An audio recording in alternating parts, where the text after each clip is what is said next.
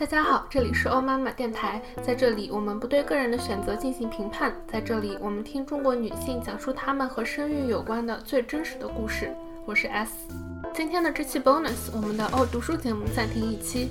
上期我们的嘉宾 Jessie 提到她的小朋友有被确诊为间接性斜视，节目播出后，有朋友 Yulia 提到自己这两年也被确诊了。我对于间接性斜视很好奇，所以就邀请 Yulia 来给我们分享她对于间接性斜视的认识和体验。大家好，我叫 Yulia，现在在加州是一名程序员。呃，因为在网上是随便跟别人说我也有间歇性斜视，所以现在被主持人抓来给大家现身说法。呃，首先我们说一下什么是间歇性斜视。其实我也是昨天才去网上查了间歇性斜视的定义和主要症状，之前其实都只是听医生说说的。其实我确诊这个情况之前呢，甚至都不知道斜视是指两个眼睛不总是朝向同一个方向，而是会有一些偏差。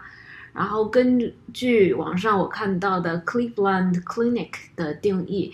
呃，间歇性斜视是当一只眼睛朝着目标物体的时候，另一只眼睛的自然方向是有偏差的。通常情况下，另一只眼睛呢就通过肌肉用力把自己转到正确的方向上来，但也有的时候就转不动了，这个时候就成了斜视。也因此呢，它是间歇性的，在医生面前不一定正好就表现出来。如果程度不是非常重的话，那么会很难发现，也很难确诊。呃，我确诊之前的情况，就是非常一个字的说，就是非常的累了。我是有轻度的近视，在国内的时候，眼科因为不同的原因也去过两三次，但是从来也没有查出来过。除了前面说的间歇性斜视的隐蔽性，其实我觉得我也 一直是因为轻才一直没有发现。我在加州这边也是第二次去眼科才确诊的这个。我也问了医生，是我是突然得了斜视呢，还是说从小就有这个？医生说一般都是从小就有，只是你现在才发现。我猜呢，我也是一直都有，因为搬来加州以后，这里的阳光特别灿烂，后来才知道我这个情况其实是会不喜欢高亮度的环境，以及程序员的工作一直盯着电脑，没有学生时期的这种课间休息。可能导致我眼睛的疲劳越来越严重，基本上到了下午四点多就没有办法再读屏幕上的任何东西了，眼睛非常的疼。但是我一开始以为自己只是累了，应该睡一觉，并且其实睡一觉也确实能够缓解这个情况，因为人休息了，眼睛也休息了嘛。但是后来发慢慢发现我只是眼睛疼，并不是困，于是呢又怀疑是干眼症，当时回国的时候也去大医院的眼科看了。还开出来干眼症的眼药水，还在家里买了加湿器，但是好像也没有什么用。具体间歇性斜视是什么感觉呢？其实这个很难讲。呃，我可以说看很多的东西都是扭曲的，比如说现在看面前的手机呢，就是有复视，就是有两个影像，但是角度不同，所以完全不能合成一个像。但是我看着以前。眼前有两个角度不同的影像，我都是习惯的。或者我猜我的眼睛累不累的情况下，影子的角度有可能是不同的，所以我没有在所有情况下都形成正常的大脑图像合成的功能。这个感感觉真的特别难说明，甚至医生跟我说你是不是复视，但是我说我没有 double vision，就是两个影子，我就是看着特别难受。或者你可能可以找一个斜视的人，你借他的眼镜看一看这个世界，或者是尝试聚焦在一个近处的物体上。这个时候你可以看见那个远处的物体呢，它们还是存在的，并不是模糊的，也没有两个影子，但你就是看不清楚，并且非常难受。嗯，你可以想象一下，我的眼睛累的时候，整个世界都是那个样子，并且眼睛还会酸痛。医生解释说，我的眼睛肌肉其实整天都在蹲马步，所以时间久了就会特别累、特别酸痛。我觉得这个解释非常有道理。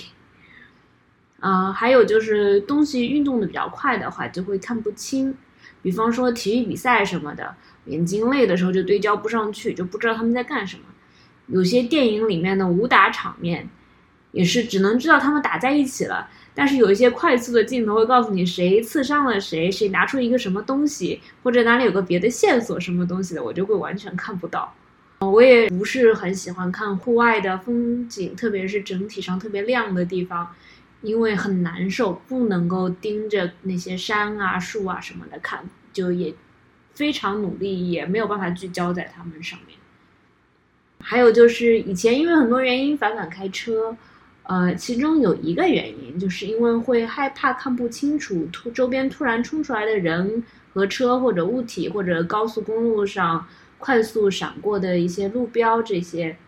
我看到路标之后，会需要一个对焦的过程才能够看清上面的字，或者有的时候动得快就没有读完就直接过去了，或者在一天的工作之后眼睛很累的情况下，其实是很难够能够看清一直在运动的路面的情况，或者是天特别亮的时候看路面也是非常难受的，嗯，然后很多人就会说我特别太过焦虑了，开车没那么可怕，你多开开就好了。更难受的是，其实我自己也内化了这种想法，就觉得我一定是太焦虑了，就很难受。但是现在换了眼镜的话，发现开车就舒服了很多。呃，因为虽然我因为别的原因还是并不是特别喜欢开车，但是我现在上路是不害怕的。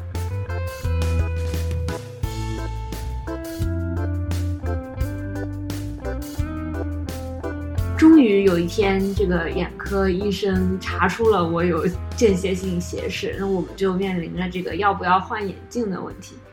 医生是这么建议的，就是不换眼镜也是可以的，因为我的眼睛它自己有能够转到正常方向的这个肌肉的能力。但是呢，可能需要每二十分钟让眼睛休息一下。参考的是这个建议，对没有斜视的人同样是适用的。但是扪心自问，我没有这种自控能力。医生说他自己也没有这种自控能力，所以我们就决定还是换眼镜。还有就是会担心戴眼镜的话，把眼睛固定在斜的位置，它会影响美观。嗯，可能就是人家会看出来我有斜视。呃，但是因为我斜的不是特别的明显，只要不盯着我的眼睛看，就不会发现。说实话，我自己在镜子里面盯着自己的眼睛也看不出来。只有有一次，在国内一个做眼科医生的朋友，我在告诉他我有斜视的情况下，他盯着我的眼睛观察了一会儿，说是间歇性斜视。嗯，我应该说非常的幸运，我现在的这个情况是，只要我自己不说，别人是不会知道的。所以并不是，并不会担心在日常生活中受到歧视。我们决定换眼镜之后呢，医生就给我开了一个棱一个棱镜，叫做 Prism。过了一段时间，我还是找医生说，我还是偶尔会有这个眼睛很累的症状。医生说，对啊，我因为我怕你适应不了，没有一下子给你两个 Prism，嗯，所以只给了你一个。当时他就帮我换成了两个，然后我现在就一直和我的新眼镜快乐的生活在一起。还有一个情况就是，现在这个配眼镜会比以前麻烦一些。有一次我去国内，其实也是我常去的一个大品牌，里面，但是它只有进口的棱镜，要六千多人民币。然后后来找了一个小一点的店，它也是要上千，需要等至少一周还是两周的时间才能拿。美国这边更加夸张，有一次等了两个多月，就嗯，现在就是一定要在家里备好备用眼镜，不然万一丢了眼镜的话，那些三十分钟速配的那种服务，一般都是不能够配棱镜的。而且我现在又已经不能不戴眼镜生活了。然后据说隐形眼镜会比较麻烦，或者没有，但是。我对往眼睛眼睛里放东西完全不反感，但是觉得隐形眼镜太麻烦了，就从来没有戴过，所以目前也没有考虑这个问题。我现在换眼镜已经一年多了，然后感觉目前 还在和我一天看十二个小时以上的屏幕居然都不会痛的眼睛进行一些磨合。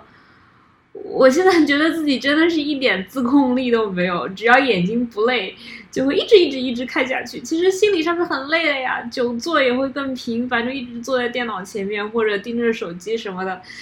但是，但是我当然不后悔换眼镜啊。嗯，说实话，一开始我都有点怀疑我能不能分享这个，因为我已经不太记得换眼镜之前的生活了。我唯一非常清晰的记得的事情是，眼镜店给我打电话的时候说眼镜好了，我放下吃了一半的饭，就打车去领眼镜了。因为验光的时候的体验实在是太神奇了，换上眼棱镜的时候，看到了一个自己从来没有见过的世界，当时真的超级超级好奇，但是我不能去抢走那个医生用来验光的镜片啊。所以我就想赶快拿到我自己的眼镜，去看花草树木，去看街上店家的招牌、公司的大楼，这些都是户外的东西，就从来没有能够，嗯，认真的、仔细的去看过他们。当然，后来回忆一下，还能还是能够想起很多确诊和换眼镜之前的事情。嗯，就是这样。嗯，这是我的经验。很多人会问我说。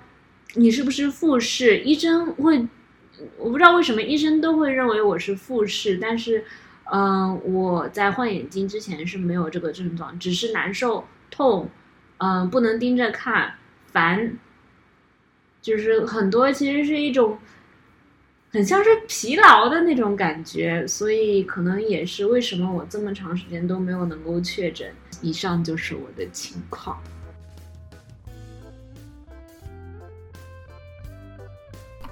非常感谢 Yulia 的分享。在听 Yulia 和上期的嘉宾 Jessie 分享时，我会反思自己，总以为自己看到的世界就是世界真实的样子。但是我们每个人看世界的样子，literally 意字面意义上来说是不一样的。所以我们更加要，嗯，看到世界的多元性，不要随便去评价别人。我们下一期的嘉宾是生活在加拿大的 Daniel。他有一个四岁半的被确诊为中度、重度自闭症的小朋友小枫叶。因为时长，我们会分为上下期。下面是下集预告。我记得那天晴空万里，但是自己心里就一下子就觉得好像有一大团乌云就笼笼罩着。又有一个小姑娘就跑过来拿了一本书给我，让我读书给她。就我还从来没有对普通的小朋友，就是他会来让你读书给他，然后他会非常开心的看着你，然后听你读，他会给你有反馈，还会问你问题。这种感受我我还没有过。对，养孩子是很累，但是你会得到很多互动嘛？就这些我还没有感受过。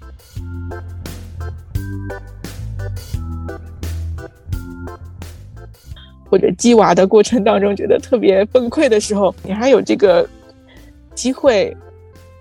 去激他们，激他，对，已经是一个 对我们来说就是还很羡慕的一件事情。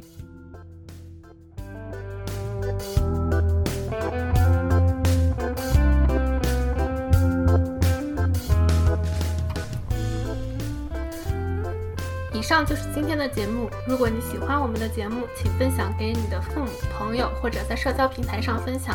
也欢迎大家给我们在 Apple Podcast 上打五星，帮助更多人发现这个节目。如果你愿意来讲述你和生育有关的故事，欢迎通过邮箱联系我。我们下周见。